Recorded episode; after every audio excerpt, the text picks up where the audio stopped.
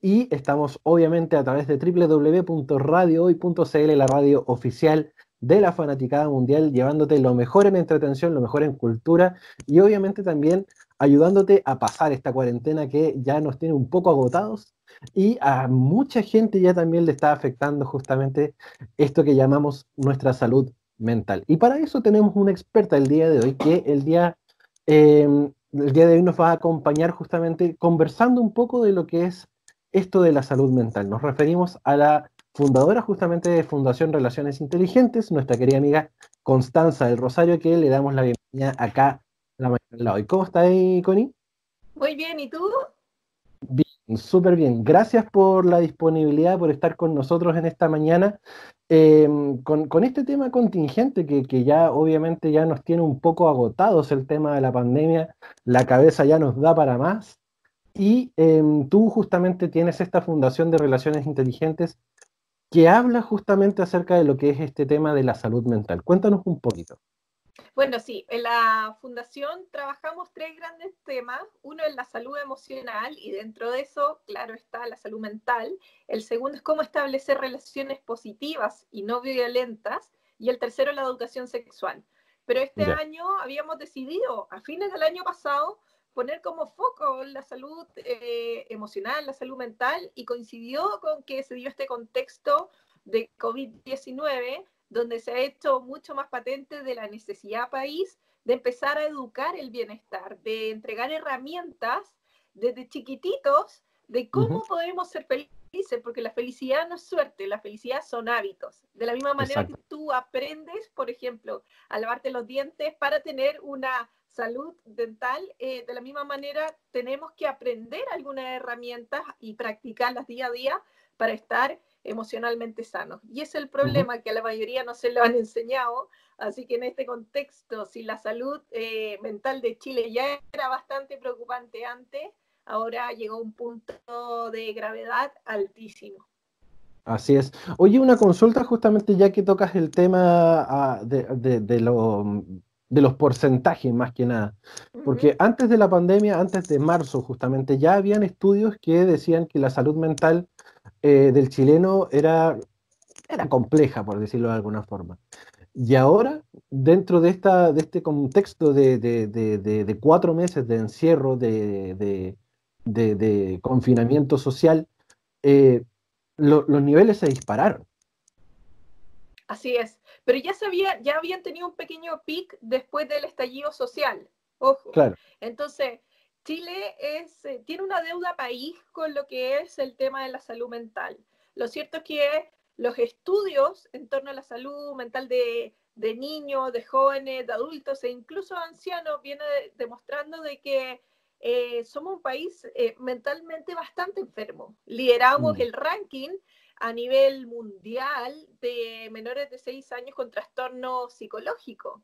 Después, si nos vamos a mirar qué está pasando con la adolescencia, nos damos cuenta que somos el segundo país de la OCDE que más ha aumentado las tasas de suicidio. El año mm. pasado se hizo como un estudio en torno a la salud mental de los universitarios y el 50, alrededor del 50% padecían de síntomas de estrés, ansiedad y depresión. Después seguimos avanzando y vemos que con respecto, no sé, al 2015, había aumentado en un 53% la licencia por motivo psiquiátrico. Y si vamos a la tercera edad, eh, nosotros lideramos también los rankings con respecto al suicidio en personas de la tercera edad. Entonces, esto ya venía sucediendo. El ideal es, especialmente el consumo de fármacos que fueran calmantes, antidepresivos, y cuando ya estamos en esta etapa eh, por ejemplo, los estudios que hemos visto es que se han hasta duplicado los síntomas de ansiedad, estrés, depresión. Entonces, eh, teniendo en cuenta que el país solo destina un 2,1% del presupuesto de salud a salud mental, claramente la deuda es histórica. Y recién nos empezamos a hacer cargo y deberíamos de tener políticas de prevención y claramente un presupuesto decente, porque así no se puede. Exacto. Oye, ya que lo nombraste también eh, entre medio de, la, de, tu alocución, eh, hablemos un poco de los jóvenes, justamente, de, esto, de, esto, de estas personas entre 20 y 25 años en, etapa, algunos todavía en colegio, ya la gran mayoría obviamente en universidades, con este tema de, eh, del telestudio, de las clases online. yo tengo un hermano, incluso, que eh, también está terminando su carrera y le han mandado una enormidad de trabajos con plazos irrisorios. Y eso también obviamente afecta a la salud mental de, los chiquillos, eh, con, este tema de, estar estudiando en línea, con estos plazos que, te dicen, oye, eh, tenéis que entregar tres trabajos de aquí a ayer. Entonces, eso también obviamente suma y hay una responsabilidad también de las casas de estudio, me imagino. Sí, lo cierto es que ahora aquí hay dos lugares, importante verlo. La, presión que ha caído sobre los estudiantes también ha caído sobre los profesores. Esto es por ambas partes. Ambos han tenido que acostumbrar a un modo de estudiar y de enseñar que antes no existía. Y claro, eh, le ha pasado también como en general la gente que siente que está trabajando mucho más que antes. Entonces sí, hay un desajuste completo con respecto a las demandas que se están haciendo y también las condiciones emocionales en las cuales se está dando este estudiar. Entonces, mm. si tenemos en cuenta de que son las emociones las que determinan qué, cómo, cuándo y por qué aprendo y aplico eso que he aprendido, claramente en un contexto de tanto estrés emocional, la carga debería ser mucho menos, porque el rendimiento va a ser inferior. Si una de las cosas que vimos en, la encuesta que realizamos sobre adolescentes, jóvenes y lo que está pasando con su salud mental durante el confinamiento, es que la mayoría de ellos dice de que ya no se concentran como antes y ya no aprenden como antes y ya no duermen como antes. Entonces, toda esta sobrecarga más lo difícil que está eh, siendo para ellos siquiera poner atención y recordar o incluso aprender lo que están leyendo em, es gigantesco. Y eso lo hace más abrumador aún. Hay, hay, un tema también de contexto, porque uno, claro, se, se pone a pensar de que eh, el día normal, entre comillas, comenzaba muy temprano en la mañana, tomar la, la, locomoción colectiva y llegar a un lugar donde el contexto te ayudaba a concentrarte. Sí. En, cambio, en, la casa uno tiene elementos distractores también. De repente uno, como, te decía fuera del aire, yo tengo un gato, yo estoy trabajando perfectamente, se me sube al escritorio y eso me saca un poco de lo que estaba haciendo y obviamente eso eh, afecta mi rendimiento. Eh, lo mismo que, lo, que los chicos de repente, cuando están estudiando, que, que suena el timbre, que ladra un perro afuera, eh, eso también afecta a la hora del rendimiento y, a, la hora de poder ponerse en sintonía con, lo que realmente importa, que son sus estudios también. Totalmente. Una cosa que tú estás diciendo que es súper importante es que, claro, han aumentado el nivel de distractores, sin duda, mm. pero también tenemos que darnos cuenta que la educación chilena no nos forma para ser autodisciplinados. Entonces, cuando nos ponemos en este contexto, sabemos que tenemos que poner atención, igual que como nos enseñaron en el colegio, había alguien que tenía el poder y tú te ponías a absorber conocimiento y tú te sentabas ahí y hasta que se acababas, tú te ibas. No, no, son pocos los colegios que han ido innovando las mm. técnicas de, de, estudio y de enseñanza, donde pone mucho más el poder en el estudiante. Entonces, claro, aquí te vas a encontrar con que muchos no tienen esa disciplina, esa disciplina de estudio y poder como mandarse y decir, ya, nos vamos a sentar. Te lo puedo decir como personalmente, yo hoy en día he tenido que generar mis rituales me levanto, escribo todo lo que tengo que hacer, si me siento abrumada, empiezo a respirar y mientras estoy escribiendo hago ejercicio para calmarme porque yo sé que si yo no me relajo no voy a poder rendir, pero yo lo sé porque soy psicóloga,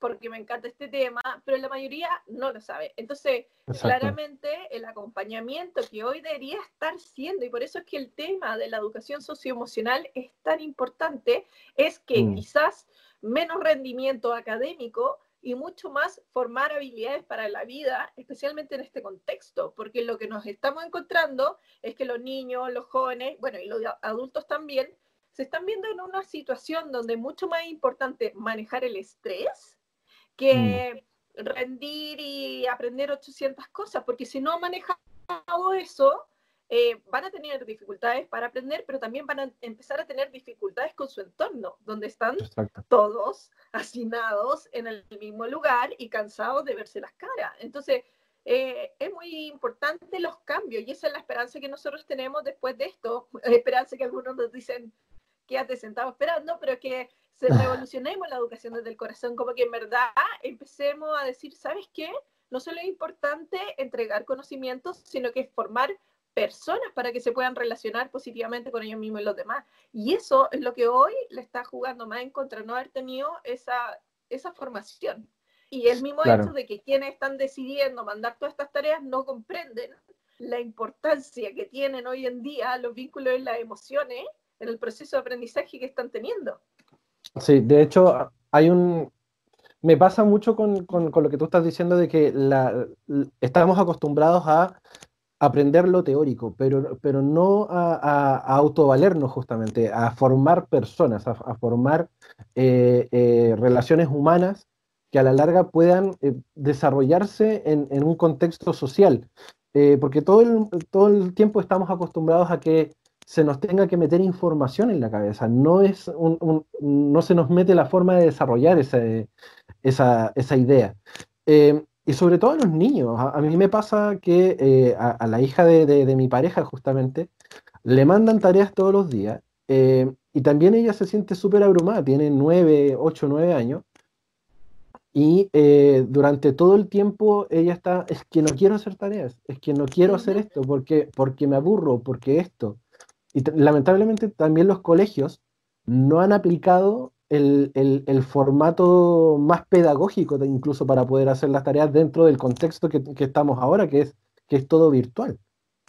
Así es. Bueno, como tú dices, eh, todavía no, no se comprende, parece, que lo más importante no es adquirir conocimiento, sino que desarrollar el gusto por aprender, eh, la mm. motivación por aprender. Especialmente estamos en una era tecnológica, donde la mayoría de la información está a un clic. Así que, claro, en el pasado, donde estaban en algunos libros y reservados para uno era muy importante, pero ya no. Hoy en día es mucho más importante que las personas tengan ganas de conocer, que sepan filtrar la, la, información y también que empiecen a, a, desarrollar estas habilidades que son de los emprendedores, pero que tienen que ver con tolerar el fracaso, persistir ante la adversidad, creer en sí mismo, etcétera, porque lo que se dice hoy es que el 85% de los empleos que se van a necesitar en el futuro aún no existen. Entonces, estamos formando a personas como profesionales o como niños dirigidos todavía a una empleabilidad que es del mm. pasado. Y lo que sí está claro es que va a seguir aumentando la tecnología, dígase la inteligencia artificial, y lo que vamos a necesitar es justamente lo que nos distingue como humanos, que es la inteligencia emocional, la capacidad de ser creativos también. Y eso es lo mm. que, por lo menos en, a nivel como mundial, se está hablando de las habilidades para el siglo XXI de la educación. Y Chile fue sometido a un análisis que hizo Harvard junto a, otros países em, para ver si es que Chile, el currículum de educación chileno estaba preparado para eso. Y dijo que no, que eso se dijo el 2013 y no había ningún cambio. Entonces, hay mucha información de la cual en general nosotros hasta el momento no nos habíamos preocupado y es hora que nos demos cuenta que tienen que haber cambios radicales. Mi mamá es profesora y por eso te lo puedo contar. Ayer yo la veía, que ella ya tiene 65 años. Cuando le dijeron, ¿sabes qué? Tienes que empezar a hacer clases a través de una pantalla. Mi mamá me llamó llorando y con crisis de pánico porque no sabía cómo iba a hacer eso. Hoy en día se cree youtuber, esa es otra cosa. Pero cuando la veía como complicada con el computador, qué sé yo. Y claro, ella está tratando de hacer cosas entretenidas y todo lo demás, pero se da cuenta que no todos los niños pueden participar de las clases, que no todos los niños pueden mandar los trabajos, porque hay todo un mm. contexto que es mucho más amplio. Entonces yo, como digo, este año se viene el perdonazo en la educación porque no se puede eh, medir, con la misma con la misma vara, pero nuevamente ningún sistema estaba preparado para lo que se venía. Sin embargo, y este es el problema, que esto no es algo como sorpresivo, el virus es sorpresivo, pero las mm. necesidades educativas se venían hablando hace rato. Absolutamente. Yo, yo creo que ese es el tema. Yo creo que desde arriba justamente no se ha, no se ha podido tomar la mano correctamente a lo que es el sistema educacional. Eh, siguen habiendo esto. Mental. Ya la, salud mental. Eh, porque justamente no, no, no uno no, no, lo mide hasta cuando le toca, efectivamente. Entonces, de ahí en más, eh, siempre ha sido como, no, hagamos, hagamos medidas así como para el público general, por decirlo de alguna forma, pero no, no se hinca el diente donde corresponde, que es justamente en los procesos educativos, en lo que es el desarrollo emocional, eh, que es justamente lo que nos hace convertirnos a la larga en personas autovalentes también. Eh, sí, y, ¿sabes lo, lo, más irónico de esto? Es que varios de los que están a nivel político han sido grandes empresarios.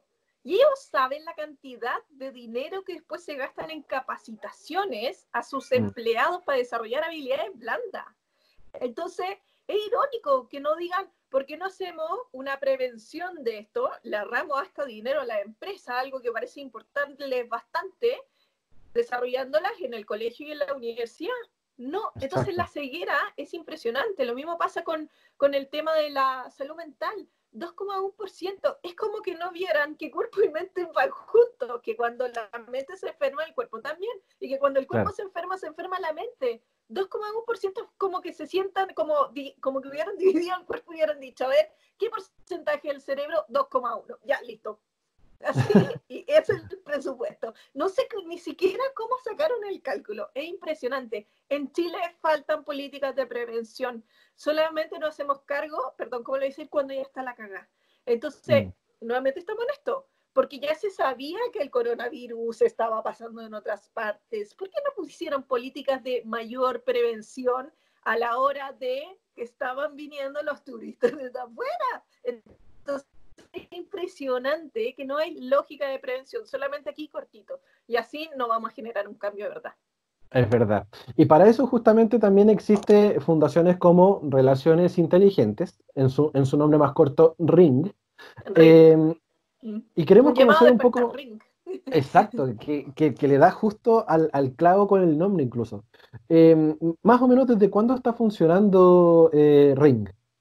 Bueno, oficialmente y legalmente, porque crear una fundación son una de trámites, así que les podemos decir que legalmente existimos un año, eh, pero veníamos ya llevando este proyecto adelante hace dos años. Pero ya ahora salimos con una campaña que ojalá invites a todos a participar, que es una campaña de salud mental, que es gratuita y donde justamente lo que hacemos es educar bienestar, porque eh, lo que nosotros creemos es que el bienestar se educa y por lo tanto tenemos que generar cambios en la educación que ojalá partan en la formación de los docentes, porque a los mm. docentes les pedimos el día de mañana, los educa para transmitir conocimiento, pero les pedimos el día de mañana que formen personas y no están preparados para eso. Y se tienen que encontrar con un montón de desafíos, con los que se están encontrando hoy, pero también con los que se encuentran en el día a día en el aula.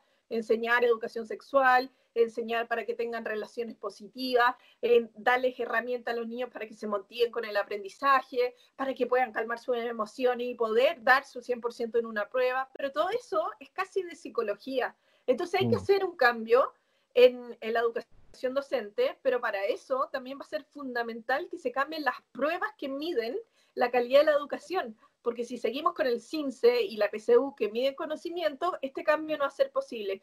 Por eso es que te digo de que, bueno, el espíritu eh, de nuestra fundación es súper revolucionario, porque creemos que tiene que haber un cambio de paradigma, porque, o si no, em, la gente va a seguir sufriendo. Yo vengo de, como psicóloga de la consulta, y lo que me, me, decían una y otra vez mis pacientes, ¿por qué esto nadie me lo enseñó antes? Y yo digo, sí, ¿por qué no se lo enseñan antes? Si en verdad la psicología no es esoterismo, es ciencia, se puede educar y eso lo van a poder ver a través de la campaña que tenemos colgada en nuestra web que es ringchile.org.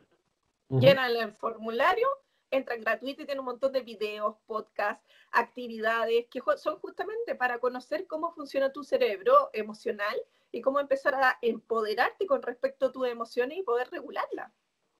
Oye, y, en este caso, Connie, eh, algunos consejos así como bien, bien básicos, a, lo mejor para que la gente pueda eh, comenzar a hacer este, este ring, este clic que, necesita justamente en este tiempo de pandemia donde la salud mental está, está un poco alborotada, por decirlo de alguna forma.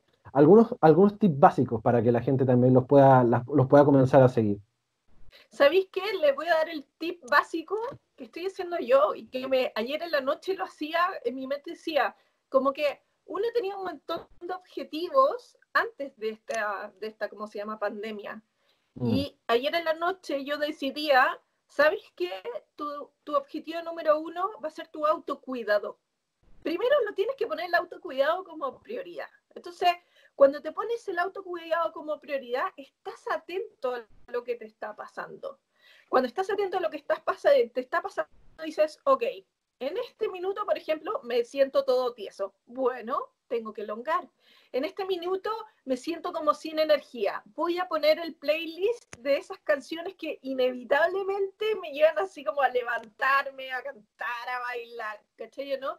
Eh, estoy sintiendo que estoy eh, muy angustiado. Bueno, tengo que respirar muy lento. Hay aplicaciones para hacerlo. ¿Me entiendes? No, todo tiene que ver con empezar a darme cuenta y saber qué estrategias me han servido en el pasado para cambiar ese estado emocional y decir, y decirte, primero mi autocuidado, porque si yo emocionalmente no estoy bien, no voy a poder hacer las cosas que pretendía hacer y me voy a empezar a llevar mal con la gente con la que convivo. Y todo eso al final va a ir empeorando las cosas. Entonces, estar atento y priorizarte, priorizarte. Hay que, hay que hacerse cargo con uno mismo, en verdad, porque y, y, aprender a leerse, porque como bien dices tú, de repente uno dice, hoy me siento agobiado, me siento así como, como un poco ahogado. las personas que tienen la, la, posibilidad de vivir en casa darse una vuelta en el patio, eh, estar unos 10 minutos haciendo estiramiento de la columna, qué sé yo. Y la gente que vive en departamento, incluso salir al, al salir al balcón, eh, también ayuda mucho para poder refrescar un poco el, eh, nuestra cabecita, que, a la larga es la que, la que más sufre con, todo esto que está pasando. Y, me pasa algo curioso también porque yo aplico lo mismo, lo, que, lo mismo que decías tú hace un rato atrás, de partir el día con el tema de los punteos de los objetivos del día. Si te fijáis atrás, atrás mío, hay una, hay una pizarra donde yo tengo anotado todo lo que tengo que hacer durante la semana. La tengo así eh, armada por, por, por, por, día. Y además tengo un cuaderno donde voy anotando todas las cuestiones que tengo que ir haciendo. Em, y eso me ha ayudado mucho a, ordenarme, porque acá la pega de la radio de repente es como, oye, hay que subir una nota, hay que hacer esto, hay que, hay que preparar una locución, hay que, hay que estar pendiente de los correos, bla, bla, bla, y responder y bla, bla, bla, mucha pega. Y es como, chuta, es, es mucha pega. Entonces, como bien decías tú, puntear, puntear, subir notas durante la mañana. En el minuto que tú le escribes, ya no está rumiando en tu cabeza. Es como si fueran, ¿hay visto como el Outlook cuando se van abriendo pestañitas que te recuerdan cosas? Nuestro, nuestro cerebro funciona igual que el computador. Entonces, en el minuto que tú lo dejaste anotado, es como que tu cabeza ya dice, ah, ya no tengo que acordarme de esto porque está ahí. Entonces, sé, es súper raro, pero es como que tu cerebro supiera como, puedo dar que no se así que no te lo voy a seguir recordando. También en ese sentido hay que ir priorizando y decir, a ver, ¿con qué pendientes tengo que salir para sentirme más aliviado? Porque las cosas que están pendientes como un alien, te cuenta como que te estuviera respirando aquí constantemente, entonces también cerrar los temas que tú dices, mira, cuando yo ya he cerrado esto, voy a estar más tranquilo y va a poder permitir eh, yo te digo, todos estos hábitos mm. no son complicados, pero distinto hubiese sido que de chiquitito estuvieran enseñando a hacer eso, ¿ya? porque lo tendríamos súper incorporado, levantarte en la mañana y estirar. Yo partí el día haciendo salvo al sol, porque en verdad estaba toda tiesa. Hoy en día, ahora me siento súper bien, pero algo tan sencillo como eso, en mi ritual, cuando me levanto, lo primero que hago es esto, te puede cambiar el resto del día. Cuando tú dices salir a respirar, pero con la intención de voy a respirar, me voy a conectar con el afuera, voy a salir de esta mente que me tiene abducido, porque ahí voy a empezar a regularme emocionalmente. Pero sí, son conciencia y hábitos. Eso es la salud mental. Claro. Y también tener, tener la conciencia de qué es lo urgente, cuál es la prioridad, eh, y saber diferenciar justamente de lo que es importante y urgente. Porque de repente uno dice, es que todo es importante, todo es urgente, todo es para ayer. Cuando hay cosas que realmente se pueden ir haciendo eh, de paso a paso, y claro, son importantes, pero no son realmente urgentes.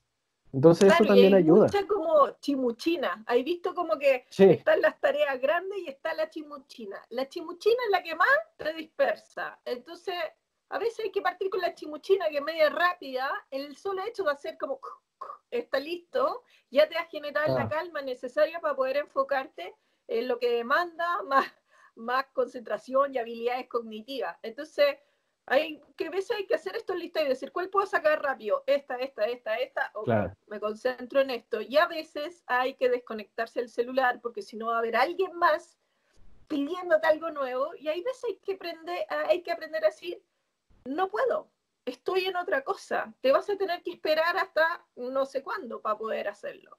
Mm. Eh, y, y, sí, y por eso mismo, también a los jóvenes, que muchos de ellos y muchos adolescentes que hoy en día están en sus casas, lo más complicado es ser de que antes ellos se levantaban y iban a estudiar. Hoy en día tienen que hacer la cama, tienen que, como se llama?, colaborar en el hogar. Después los papás si no lo hacen se enojan. Entonces hay toda una dinámica que no había antes porque ellos solamente tenían que estudiar. Hoy en día no. Hoy, hoy en día tienen que ser parte de la organización y el funcionamiento de una casa y eso tampoco es menor. Entonces el consejo es levántese y lo primero que haga, salga de eso para que los papás no les estén mirando ni insistiendo y así tengan, su paz mental.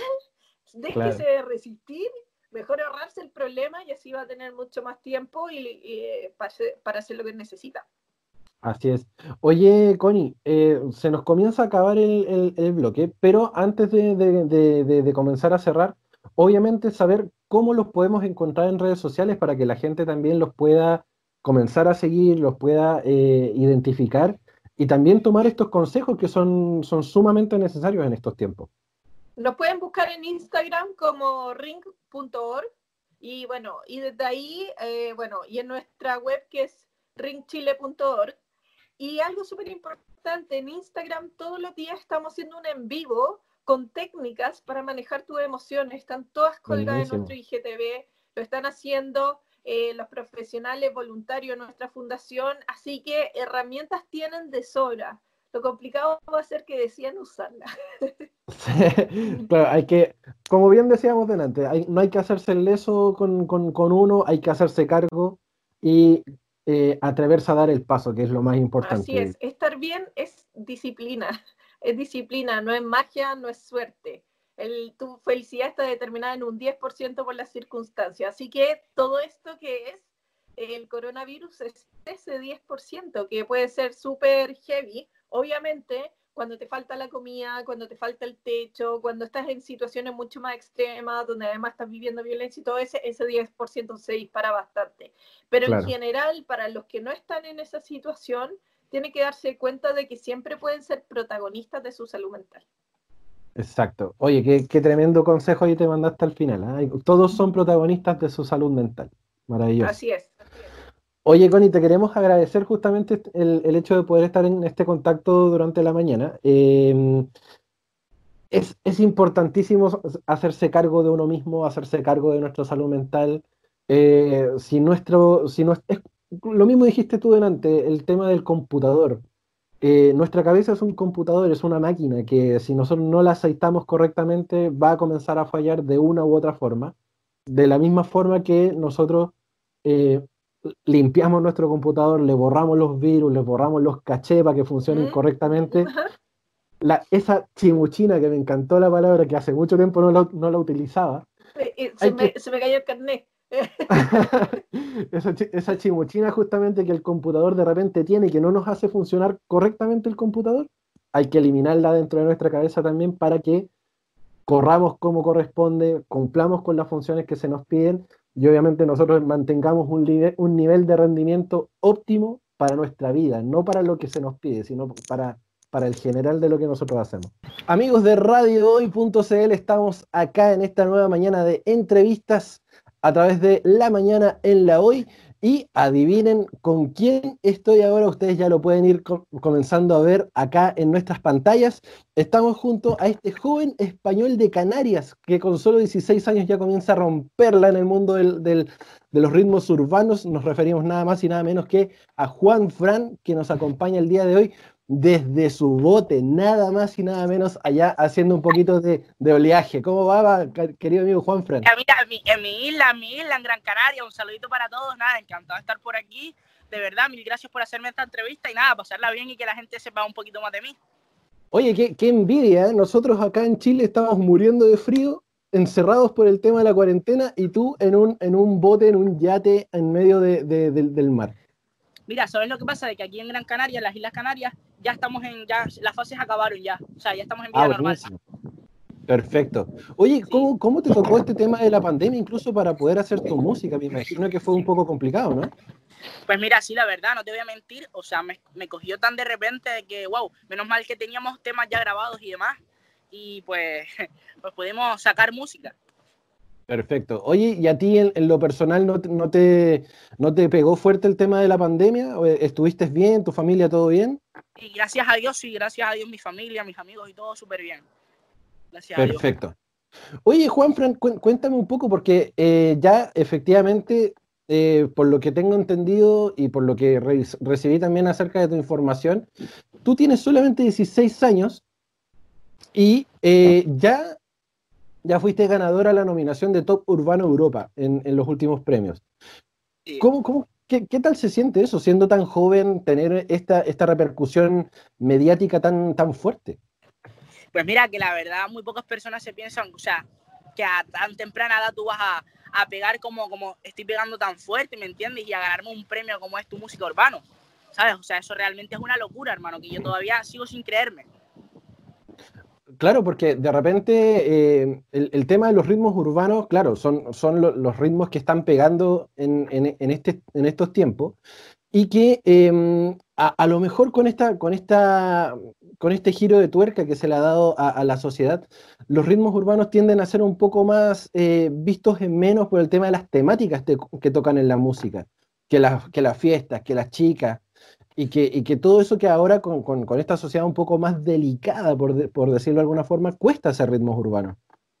Pues sí, la verdad es que sí. Bueno, realmente todavía el tema de shows y eso, pues no podemos hacer nada por el tema de que todavía hay muchísimos países de que realmente no están, no están abiertos todavía las fronteras y demás.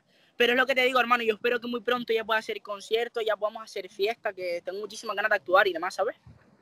Perfecto. Oye, cuéntanos, cuéntanos un poco, ¿por, ¿por, qué dedicarse a los ritmos urbanos? ¿Qué, fue lo que te gustó justamente de, de, estos ritmos que te llevaron a, a ser el artista que eres hoy?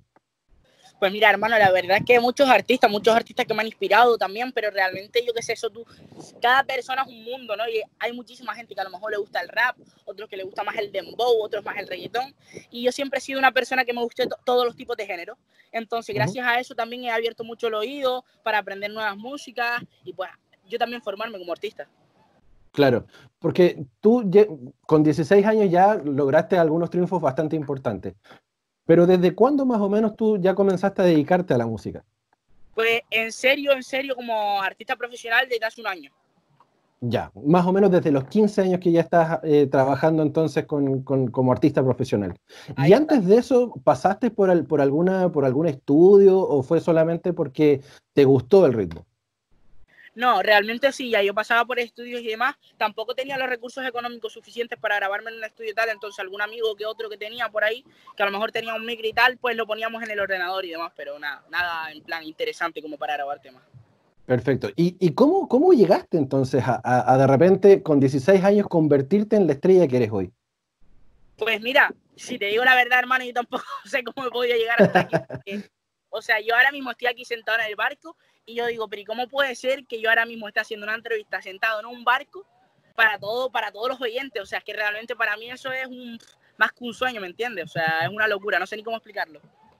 O sea, ¿qué te espera cuando ya cumplas 20, 22 años, cuando ya seas un artista ya con una trayectoria importante?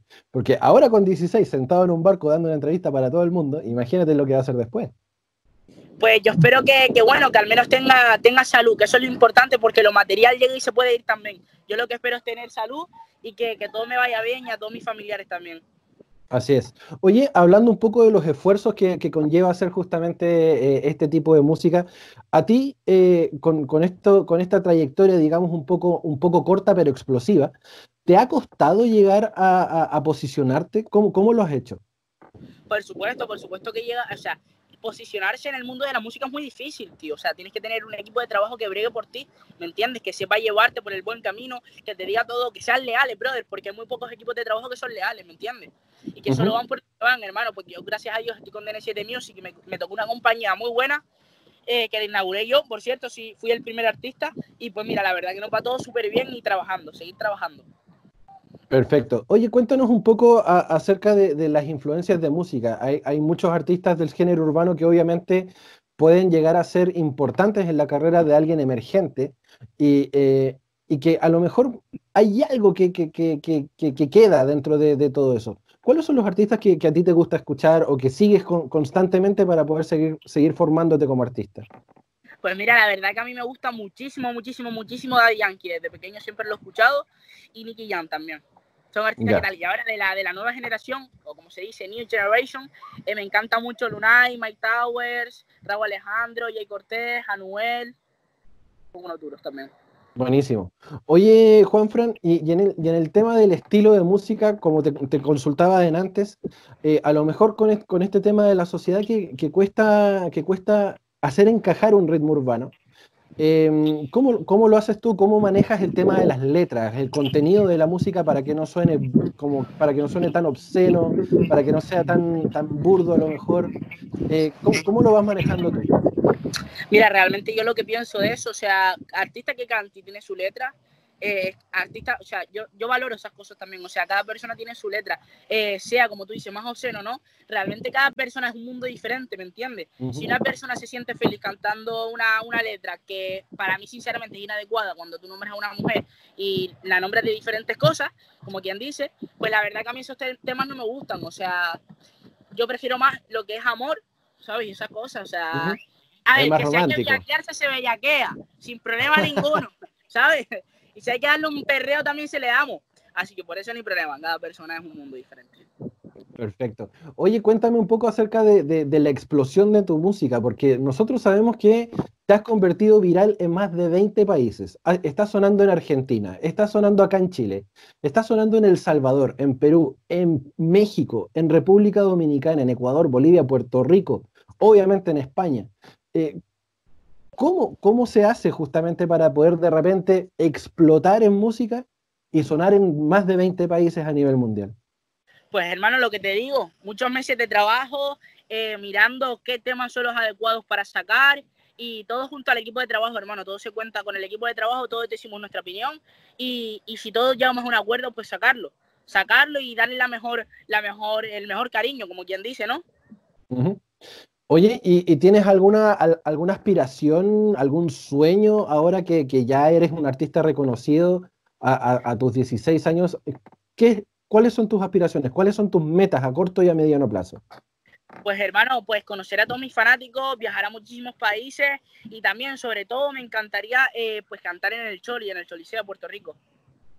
Ah, sí, ¿ah? ¿Te, ¿Te gustaría llegar justamente al Coliseo de Puerto Rico? Ahí está. Ya estuve, ya estuve, pero no canté. Me gustaría estar y cantar, hacer un show ahí. Así que bueno, vamos a ver. Buenísimo. Oye, y, con respecto eh, a, ya que estábamos hablando de llegar a más gente, a más, personas y obviamente a más fans, eh, ¿cómo es el tema de la, recepción en tus redes sociales? Porque por lo menos en Instagram te vemos súper activo, con, más de 413 mil seguidores. Eh, ¿cómo, cómo, lo vas, ¿Cómo lo vas manejando el tema de las redes? La pues recepción de los fans. Eh, hay muchísimos fanáticos que están activos, pero, pero intento siempre responder a todos y, estar guay, ¿sabes? Hablar mucho con ellos también. Aunque a veces no se puede porque son muchísimos, pero siempre que se pueda se lo intento también. Oye, y, te ha, también tengo entendido que te has dedicado también a hacer TikTok. Pues sí, mira, la verdad que TikTok, ¿qué te puedo decir yo de TikTok?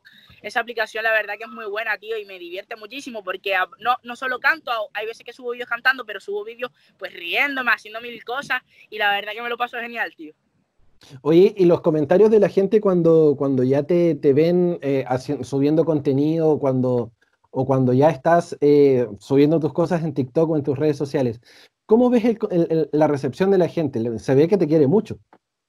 Pues sí, no, la verdad que me lo reciben siempre bien. O sea, nunca he visto comentarios así negativos, siempre alguno que otro, pero realmente yo no me fijo en eso. Estoy más por lo positivo que otra cosa, tío. Y, me lo paso genial ahí con la gente, porque la gente también se ríe, yo me río y la verdad que se pasa genial.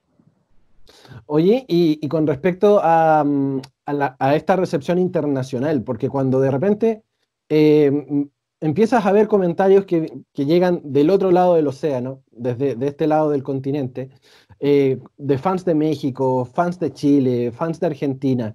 Eh, ¿cómo, ¿cómo, manejas tú justamente el tema del ego, de la fama, el, el hecho de, de, llegar a tan corta edad a ser tan reconocido?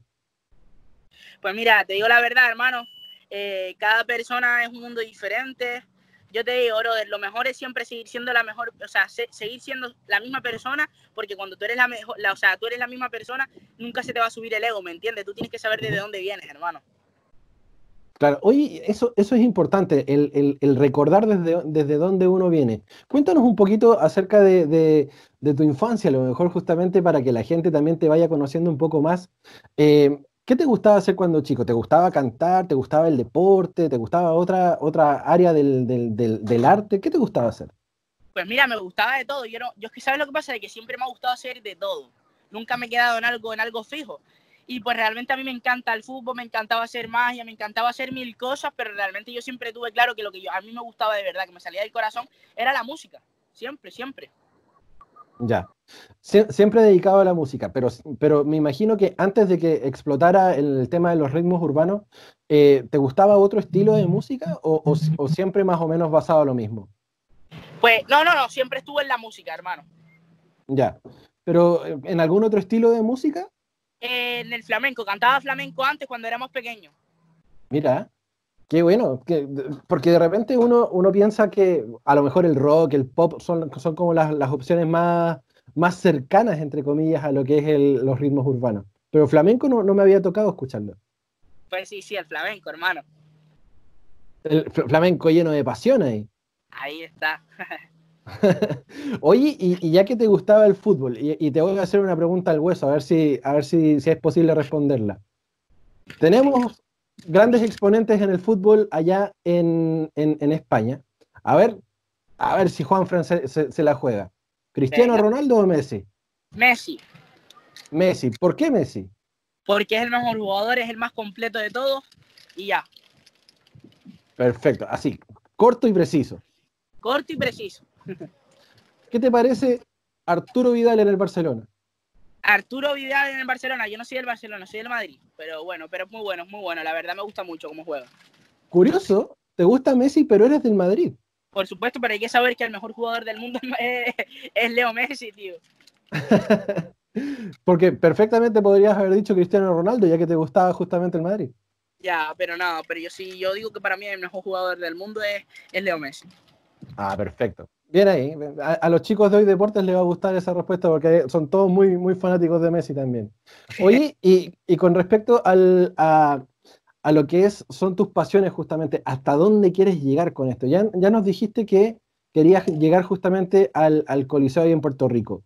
¿Hay algún festival que te gustaría participar, eh, algún, algún recital que, que, te rompa la cabeza y que te diga, yo quiero llegar ahí, yo quiero llegar ahí y, ese, y esa es mi meta, aparte de Puerto Rico? Hay, muchísimos festivales durísimos, tío. Pero mira, uno que me encantaría es aquí en España, que es el Coca-Cola Music Experience. Eh, me encantaría también. y, ahí, y ahí cómo, cómo se logra llegar. Me imagino que por reconocimiento de la gente. Que, que, seas muy escuchado y trabajando, brother, que la gente lo pida. Ya. Perfecto. Ahí es solamente hay que jugársela ahí al, al, al, al 100% y tratar de que la gente también te, te, haga, te haga llegar ahí, ¿no? Ahí está. Perfecto. Oye, cuéntame, porque hace poco también llegaste a los 4 millones de oyentes en Spotify. Sí. ¿Qué tal, qué tal sentir que tu música está, está sonando en todas partes? Hermano, como te dije antes, brother, la verdad que es una locura y que estoy muy sorprendido, que realmente no sé qué contestarte porque es una cosa que para mí es una ilusión tremenda, pero que realmente ahora que lo tengo no sé cómo explicarlo, ¿me entiendes? Porque, wow, me llegó tan de repente que no sé cómo decirlo, tío, la verdad. Son, eh, de repente, eh, claro, porque es súper súper explosivo todo. De repente estás en tu casa, de lo más bien, tratando de hacer un poquito de música y, y que de repente se rompa esta barrera y ya te comienzan a llegar los seguidores, te comienzan a llegar los contratos también, te comienzan a llegar un montón de cosas para poder llegar a convertirte al artista explosivo que eres el día de hoy. Ahí está. Oye, maestro, ¿has tenido eh, colaboraciones o incluso has tenido menciones en redes sociales de otros artistas también que te, han escuchado y te han publicado en redes sociales? Eh, ¿cómo, ¿cómo, te sentiste cuando de repente viste a, a, grandes exponentes también publicando tu música en, en, sus redes sociales? Pues hermano, feliz, sobre todo feliz y agradecido por el apoyo que me dan, tío. Súper agradecido. Como, como cuáles artistas para que la gente entienda eh, la magnitud de, de, lo que estamos hablando? Pues hermano, mira, me han hablado artistas como Justin Quiles, bueno, me mencioné también porque la letra es con él, eh, Justin Quiles, Mickey Wood, eh, muchos artistas, muchos artistas, más lo también estuve hablando hace poquito con Breitiago, Lunay, hay muchos artistas que, que hablo y que la verdad son unos duros, hermano. Oye, y, mantener la, amistad justamente o los contactos con estos personajes, obviamente, me imagino que te deben llegar muchos consejos. ¿Qué es lo que, qué es lo que te dicen normalmente estos artistas ya consolidados eh, con respecto a lo que es tu música? Pues mira, hermano, que siempre siga siendo la misma persona y que luche por lo mío, brother. Perfecto, mantener la humildad, como te decíamos antes. Ahí está, yo creo que eso lo decimos todos los artistas siempre, hermano. Ser la misma persona y luchar por lo tuyo, que nadie, que nadie intente estropearte tu trabajo, ¿me entiendes? Claro. Estaba viendo justamente las menciones que te hacían ahí en redes sociales, justamente el amigo Jay Kiles que, te promocionaba ahí en sus redes sociales, eh, Johnny Rivera también te estaba haciendo mención, eh, DJ Luyan también te estaba haciendo, te estaba haciendo menciones ahí en sus redes sociales, Kinoka Music, son, son grandes exponentes dentro de todo para, para que también te, llene un poco y te cargue las pilas, ¿no? Pues la verdad es que sí, hermano, la verdad es que sí, para mí es una locura, tío, esto que estoy viviendo, ¿sabes? Me imagino, me imagino que a, tu, a tu edad, justamente a tus 16 años, convertirte en la estrella que, actualmente eres de forma tan explosiva, eh, te, debe llenar justamente el, pecho de, de, orgullo de lo que estás haciendo. La verdad es que sí, hermano. Mira, discúlpame porque, ¿sabes lo que pasa? Que me da el viento, tío, y wow, me dan el pelo, tío. me imagino si estás ahí en medio del mar con, un, con una ventolera en medio de tu yate. No, pues la verdad que no, no hace tanto viento, tío, pero hoy tocó que me tenían que dar el viento, pero mira, yo creo que es una de las mejores entrevistas porque se ve el paisaje lindo canario que hay. Hermoso, hermoso. De, verdad, yo, yo, te decía al principio de la entrevista, es, un, es, un, es una envidia tremenda porque acá en Chile hace un frío horrible. Oye, eh, Juanfran, eh, justamente ya que Canarias está libre de este tema de la, de, la, pandemia, ahora que ya está un poquito más normal la situación, eh, ¿estás preparando algo para la gente de Canarias o, estás aguardando un poco más el tiempo? De momento, de momento no sé nada, bro. No te puedo decir nada porque de momento no sabemos, no sabemos nada. Nadita, nadita, nadita. Claro, me imagino que mientras, mientras España en su situación general se, mantenga eh, restringida, obviamente las cosas se mantienen así en reserva. Ahí está, sí, de momento sí, de momento hay que esperar, tío. Hay que esperar y ver, va surgiendo todo. Oye, querido Juan Fran, se nos, se nos comienza a acabar el, tiempo de la entrevista, pero queremos saber justamente, eh, así una, una pregunta al hueso, como se le llama acá en Chile, una pregunta directa, a ver si es que eres capaz de responder. Para, que, para la gente que no te conoce todavía, ¿por qué tiene que escuchar a Juan Fran? porque no sé, yo sé que mi música hace también que reflexionar muchas de las veces. Y es más, si quieres ahora te canto un trocito para, para todos esos oyentes que me pasó súper bien la entrevista y súper rápido, pero bueno. Y nada, yo creo que mi música es cariñosa, es una música que, que, es para escuchar cuando te sientes pues triste y a la vez alegre porque muestra un poquito de todo y súper guay, hermanito. Buenísimo. Oye, ¿podemos escuchar un poquito a capela o no? Claro que sí, sí. La vi cuando llora, la dejaste sola. Mi pana te lo dije, que por andar con zorra, la vi cuando llora. La dejaste sola. Mi pana te lo dije, que por andar con zorra. Buenísimo, tremendo, tremendo maestro. Oye, ya que la, la, gente te tiene que comenzar a ubicar más allá de lo que ya lo hace, ¿dónde y cómo te podemos encontrar en redes sociales, querido amigo? Pues mira, en todas las redes sociales como juanfran.oficial y en todas las plataformas digitales como Juanfran. Buenísimo. Desde Canarias para el mundo a través de radiohoy.cl. Pues mira, de la isla, de la isla, baby, mira. La isla, mami. Eso, muéstranos un poquito del paisaje, pues Juanfran, no, no, no, no, ahí para que la gente pueda ver un poco de lo que hay alrededor tuyo. Mira, qué pues tremendo paisaje. Qué tremendo. Qué tremendo. De verdad, una envidia tremenda. Acá desde Chile, muerto de frío. Mírame cómo estoy de abrigado. Pero bueno, oye, tremendo, tremendo Juan Frank. Querido amigo, te queremos, te queremos agradecer el tiempo, la disposición, eh, aprovechando justamente este tiempo de, cuarentena acá en Chile, obviamente conocerte un poco a través de la distancia y, aprovechando también tu tiempo que estás ahí en medio del mar. Gracias por darte la, oportunidad. Te doy las gracias a ti, a tu equipo de trabajo, de verdad, mil gracias y espero estar pronto por Chile a hacer una entrevista ahí mejor, ¿vale, brother? Esperemos que sí, a, ver si es que nos puedes traer un poquito de arena de las playas de Canarias. Claro que sí, eso se dijo. Maestro, muchas gracias por la disposición y amigos de Radio Hoy, manténganse acá en www.radiohoy.cl porque seguimos con muchas más sorpresas acá en la mañana en la hoy. No se muevan de ahí. Un abrazo. Amigos de Radio Hoy, bienvenidos nuevamente a esta mañana de entrevistas.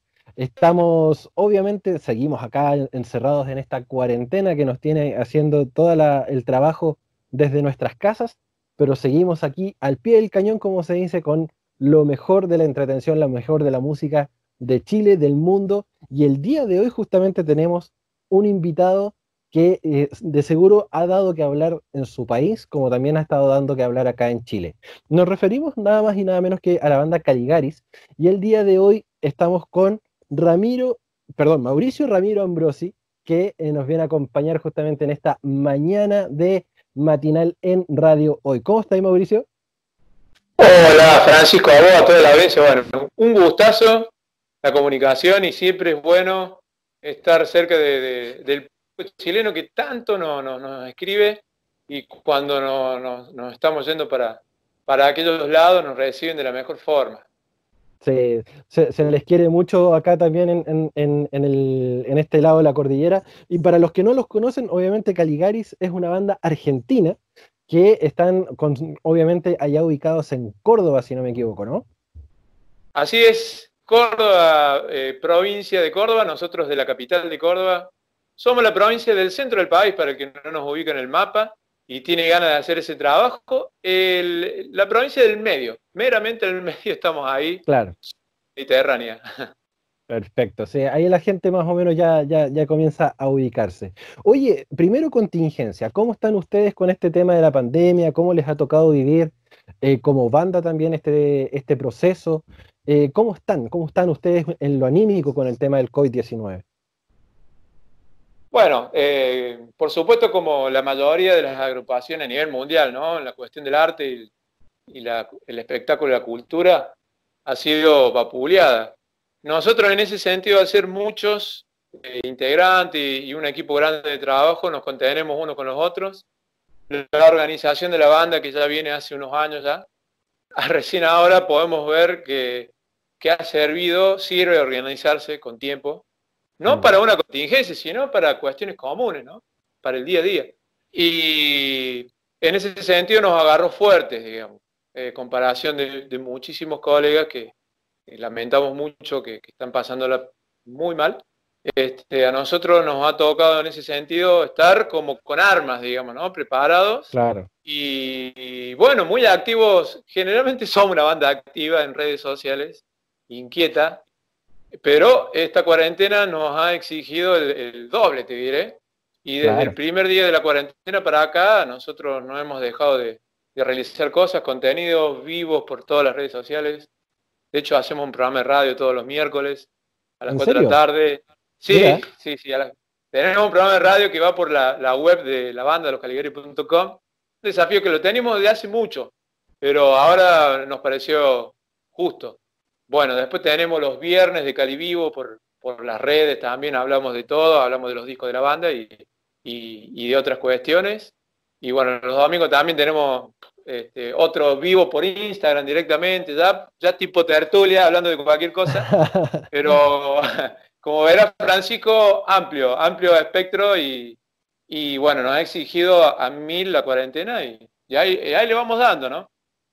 Oye, ya que estamos tocando de lleno el tema de, las redes sociales y, el uso justamente que se les está dando ahora, porque antes era solamente como para poder postear un par de fotos, eh, que, nos llegaron un par de likes, pero ahora se han vuelto una, necesidad imperativa a la hora de comunicar por el hecho de que no podemos salir eh, de nuestras casas y el Instagram, eh, el Skype, el Zoom, se han vuelto plataformas casi imprescindibles, tanto como, como el, mismo WhatsApp.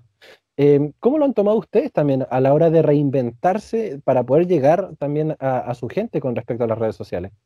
Porque han hecho de todo, ya me dijiste que ya están haciendo radio, que están haciendo los vivos en sus redes sociales. ¿Cómo es convertirse en esta era digital a, la banda como tal? Eh, si bien nosotros, mira, te diré que ya en cuestiones de streaming tenemos ejercicio, pero de cara dura que somos, ¿no? Ya en el año 2008 nosotros hacíamos streaming totalmente precarios desde de, una plataforma de la misma web, pero en su momento era más débil. Y vos sabés que todas esas situaciones de, estoy hablando de hace casi 12 años, ¿no? no nos ha servido para, para saber que en un futuro iba a pasar de esto, ¿no? De que los artistas tengan que estar, este, realmente que estar pendiente del público y estar cerca. Somos una banda que nos gusta desde el minuto cero estar cerca del público y creo que la pandemia eh, ha fortalecido el vínculo que nosotros tenemos con, con la gente que nos sigue por mm. redes, con la gente que nos sigue a los conciertos. Eh, yo creo que a cualquiera que le pregunte de, del público Caligari o, el eventual te va a decir, no, eso siempre lo han hecho, obviamente eh, más con la pandemia lo hemos, eh, lo hemos focalizado aún más. En ese sentido, agarra preparado, como dije al comienzo, nos agarra preparados y como nuestra salsa, digamos, de poder estar en, de poder ser desde un eh, pseudo conductor de TV en nuestras redes a un conductor de, de radio.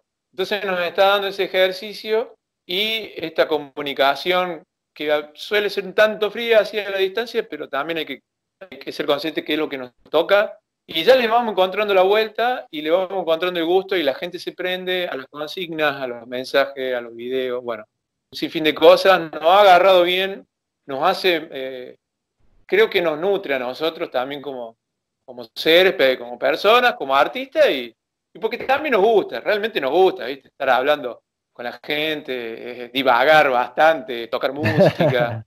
Buenísimo. Digo que no, nos ha rendido, nos está rindiendo muy bien esa parte ¿viste? de redes sociales.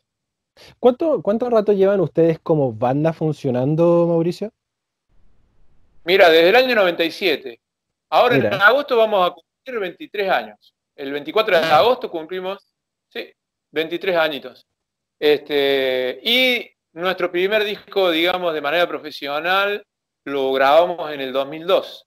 Así que tuvimos un par de años, este, lo que se diría en el under cordobés, literal, eh, tocando en pubs, en fiestas, eventualmente, ¿no? No se tocaba mucho en esa época, pero nosotros lo disfrutábamos como algo, como algo lúdico, así que claro. fueron buenas épocas también y de inicio y de fortalecimiento del grupo. La mayoría se conoce nos conocemos de niños, entonces hay, una buena espalda de, amistad, entonces eso ayuda y fortalece los vínculos. Tú me dices que llevan ya más o menos 23 años funcionando y, ya que estás hablando también acerca de los vínculos, ¿cuánto, cuánto cuesta mantener una banda durante tanto tiempo eh, sin roces? o, me imagino que deben haber roces de todas formas, pero eh, ¿cómo se mantiene justamente ese grado de amistad separando justamente lo que es banda, lo que es amistad, lo que es el trabajo como tal, como músico? Eh, ¿Cuánto cuesta a la larga mantenerse? Em, creo que nosotros primero nos topamos con, una responsabilidad eh, muy linda que es vivir de la música. Lo tomamos al comienzo como un juego porque la mayoría estaba saliendo de sus escuelas secundarias, ¿no? En mi caso no, porque yo soy uno de los más grandes, tampoco tanto, pero digamos, yo ya estaba, tenía mi, mi, cuarto, quinto trabajo, digamos, de, otra cosa que no sea música, pero también lo, viví de esa manera, lo viví como, como un juego, de hecho íbamos a, tocar como, como toda banda empieza por, por, no sé, por una comida y por una cerveza del lugar. Eh, creo que esa, esas cosas vividas nos ayudó y nos sigue ayudando para que esto de que del trabajo con la amistad no sea un impedimento. Roces hay, por ahí yo le saca, en, nuestro caso le sacaría unos volúmenes menos al término roce porque no llega a ser ni siquiera roce, ¿viste? Son discrepancias de, alguna cuestión que queremos afrontar, pero y en el, en el, peor de los casos, digamos, optamos por la democracia claramente, la mitad más uno, y la mitad que no llegó apoya como un camión a, la parte que, que, digamos, levantó una mano a favor. Eso, llegar a eso, eh, me parece que tiene que ver con, primero, la amistad que se entremezcló con, el, con, ser niños y adolescentes, luego hombres, porque ya somos muchos hombres de familia, qué sé yo, y eso nos ayudó en el vínculo laboral. Para nosotros, si bien todo es trabajo, porque todo lo que hacemos es trabajo, lo vemos con otros ojos, lo vemos como eje nuestro, ¿entendés? Nuestro proyecto, lo que, para lo que siempre luchamos eh, y queremos seguir y queremos más. En ese sentido somos eh, ambiciosos o, añoramos más cosas, queremos llevar la música nuestra y de nuestra ciudad a toda parte del mundo. Y, eso nos ayudó, te digo, a que haya eh, problemas ínfimos, que son lo más que puede haber cosas de logística, algunas fallas que, son nuestras también, porque errar es humano, y de eso también nos jactamos y nos reímos, así que, mm. eh, y lo acomodamos. Eh, así que si, si, eso responde a tu pregunta, es eso lo que yo creo.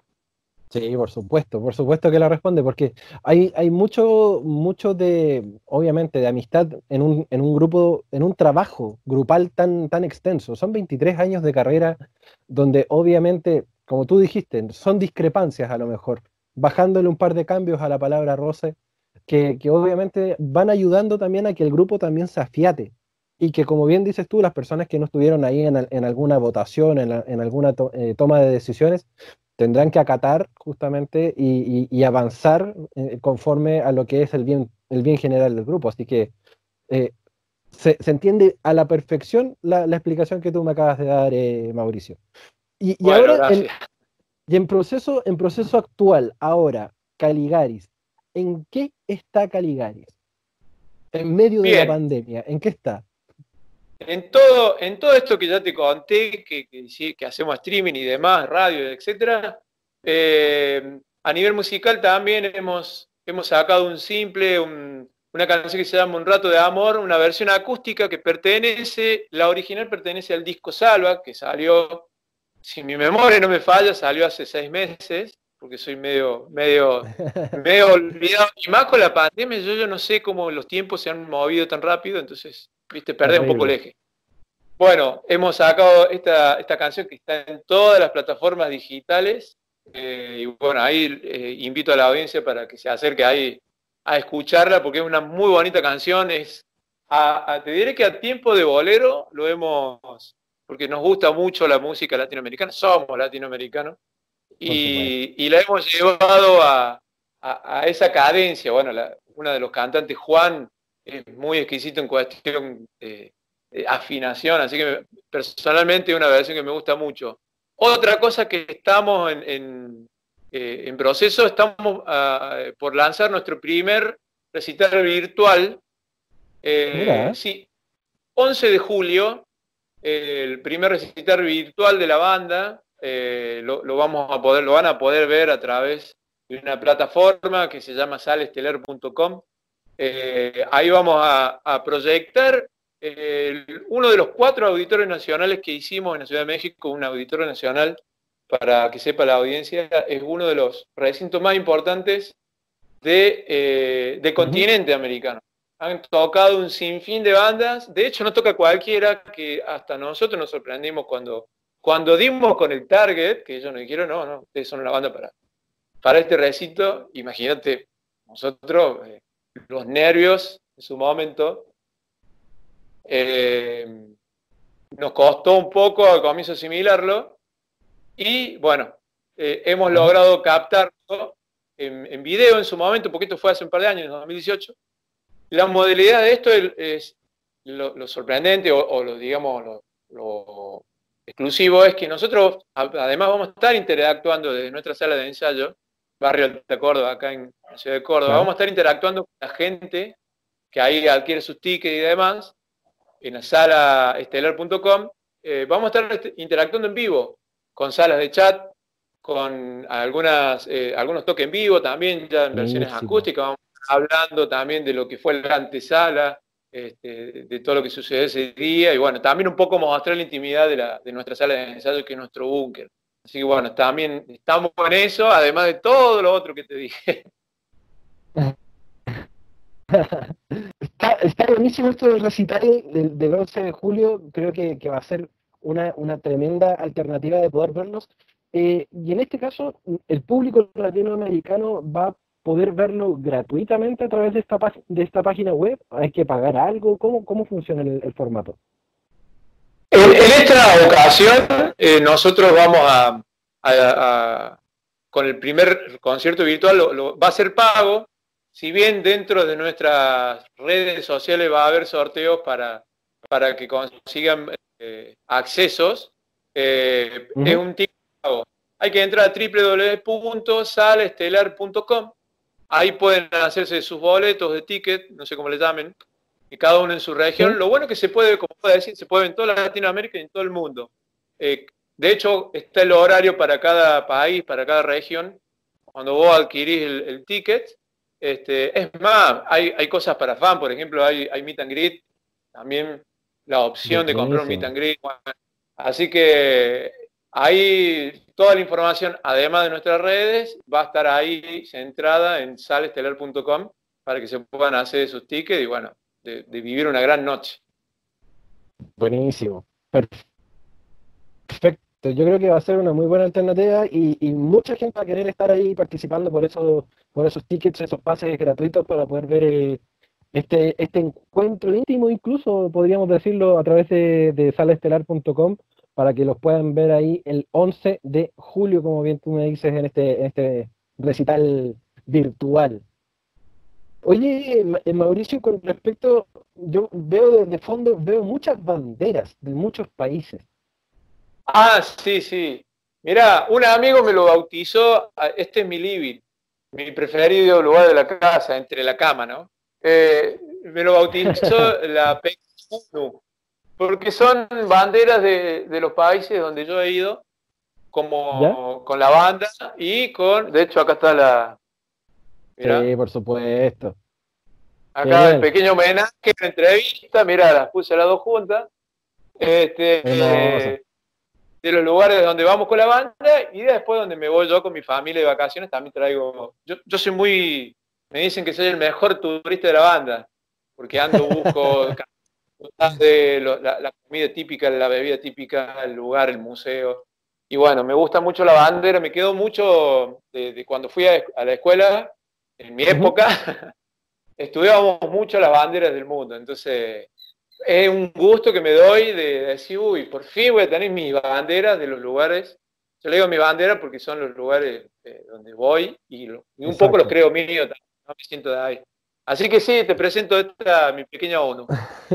Oye, y, cuéntame un poco acerca de esta internacionalización justamente de Caligaris, porque veo que tienes muchas, muchas banderas de muchos países. ¿Cómo ha sido llegar a, tanta gente a nivel latinoamericano, incluso a nivel mundial? Porque veo a, tu lado derecho incluso está la bandera de Francia. ¿Hasta allá llegaron con Caligaris o esa, fue parte de, de tus turistas? Eh, no, no, hemos llegado de Europa con la banda, hemos hecho, eh, estamos haciendo, sino que por el parate mundial, nosotros estamos haciendo de España, eh, hace cinco años que vamos, pero hemos hecho entera, ¿eh? España entera, y ya en breve, este año íbamos a ir a Francia. Obviamente hay otros países de, Europa que eso sí han sido visitas mías, pero la proyección de la banda justamente involucra a España, a los países de, Europa del Este también. Eh, y en algún momento eh, deliramos un poco y no tanto porque hemos hecho nexo con una banda de Japón eh, que hace rocksteady. ¿ah? Sí, Tokyo Ska Paradise. Buenísima banda. Y porque ellos van a México. Así que en cualquier momento cuando, cuando se levante el telón de, esta situación, otra vez a recolectar banderas. Yo creo que esto también ha sido gracias a la, incursión nuestra en México y el abrazo que nos dio el país. te proyecta, te proyecta, México te proyecta para todos lados, de hecho nos proyectó para nuestra misma Argentina. Así que en ese sentido, eh, obviamente México es uno de los países a quien le debemos un montón, pero también le debemos nuestra entrada a, países vecinos. Por decirte, eh, el hermano país de ustedes, Chile, el mismo Bolivia, que ya estamos yendo seguido, Paraguay, que está acá. Estoy hablando de kilómetros, no son tantas distancias que por ahí en avión es una hora, pero por ahí dentro del país, ¿no? Una banda siempre tiene que andar buscando eh, que te den la autenticidad desde otro lado para vos volver de alguna manera certificado a tu país y decir que sos esto y que representas a, tu bandera, ¿no? En este caso Argentina. Por suerte Argentina viene también, así ya un tiempo largo, muy bien este, en cuestión recepción y demás, y bueno, es nuestra patria, imagínate. Qué bueno, qué bueno, porque claramente la, recepción que han tenido a nivel latinoamericano ha sido importantísimo. También se puede ver en, los comentarios de sus redes sociales, que de repente, claro, como tú bien me dices, reciben comentarios desde España, desde Francia, de toda América Latina. Y, para ustedes con 23 años de trayectoria, yo creo que cuando comenzaron y comenzar a decir, oye, podríamos hacer un, un cover con alguna banda en Japón, jamás se les podría haber cruzado por la cabeza ese momento y ni por chiste. O ponele que por chiste, alguna otra cosa, pero si bien cada banda cuando empieza, cada, ilusión, que le digo yo, que comienza en, una, en una cochera de un auto, en una casa de alguien, siempre tus pensamientos van más allá, ¿no? De decir, quiero viajar por el mundo, a tocar música, recitales, conciertos y demás. Eh, lo tenés visto, pero como muy lejos. La cuestión cuando sucede es muy difícil porque decir, al final lo estamos logrando, estamos viviendo de esto, seguimos para esto, o sea, parece que hemos nacido para, para esto, suena, suena difícil, pero a la larga es lo que buscamos en esa inocencia que tenemos por allá por el año 97.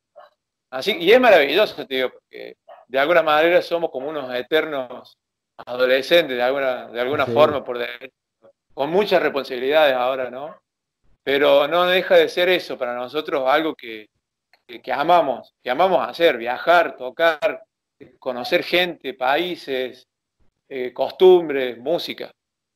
Y claro, y sigue siendo parte también del sueño de, de, ustedes de poder cubrir todo el globo con su música, porque me imagino que la... Caligaris. Sí, Sí, sí, es el sueño. Acá, como, como se dice, sobre todo en Buenos Aires, se decía mucho, ahora se, ha hecho región, el sueño del pibe, ¿no? Como Maradona alguna vez quiso. Eh, es una imagen tan, eh, tan linda como un niño, ¿no? Y, vociferando su sueño, ¿no? Eh, que llegue es increíble. Y nosotros trabajamos para que ese sueño dure, tanto a nivel personal como a nivel grupal y a nivel, porque nosotros creemos que el público que sigue la banda realmente es parte de esto, ¿no? No, no es un, condimento, realmente lo es.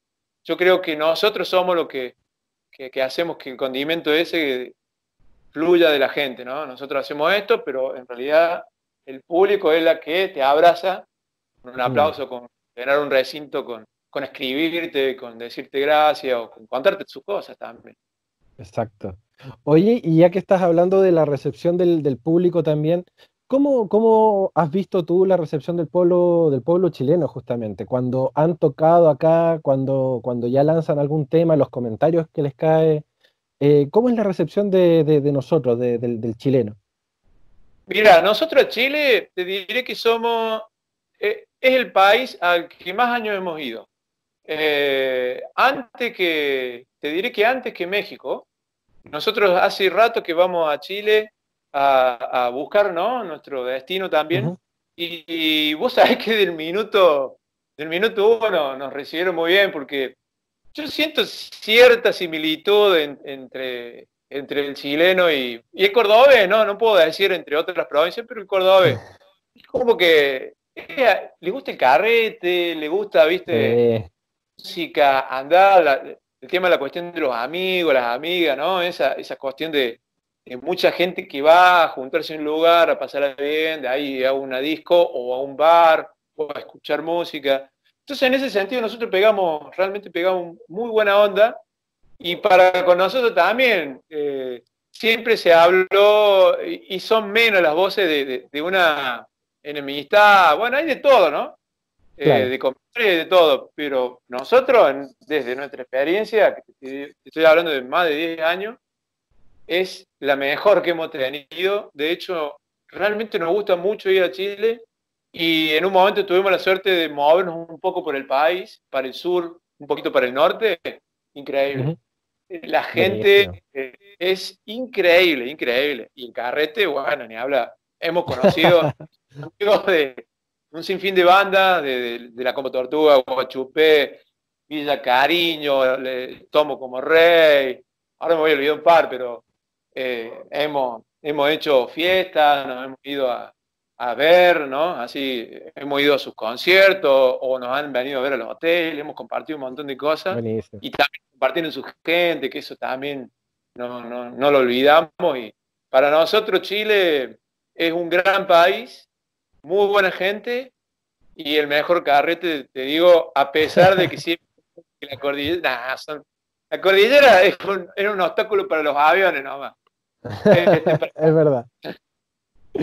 Oye, y las veces que han venido para acá, ¿qué les ha tocado eh, degustar, tanto como en bebidas, como en comida? Me imagino que las piscolas por ahí tienen que andar. Piscola, el, el, terremoto del trago, ¿no? El terremoto que, le llaman. Porque nosotros somos, somos buenos clientes de Bellavista, del barrio ahí, ¿no? Ah, muy bien. Ahí vamos seguidito. Después vamos a la casa de algunos de estos músicos amigos que te nombré, que también se hacen unas recepciones importantes, digamos, con mucha música, muchas luces, bebidas espirituosas, comida. Eh, eh, ¿Cómo es? ¿Lomo lo pobres? Eh, ay, no me acuerdo la bebida, la comida. La cuestión que es mucha carne, huevos, arroz. fue una de las primeras comidas que, que empezamos ahí a probar. ¿Me escuchás ahí? Sí, ahora te, escucho bien. Sí, creo que se llama lomo lo pobre, me parece. Ah, sí, el, el lomo lo pobre es justamente un, un trozo de carne con huevos fritos y papas. Yo soy chileno, le digo yo. Yo voy, voy a salir lomo lo pobre otra cosa hasta que me gusta, me gusta probar. Después, bueno, las bebidas, aguardiente, bueno, hay de todo, ¿no? Son buenos tomadores, hay muy buenos vinos también.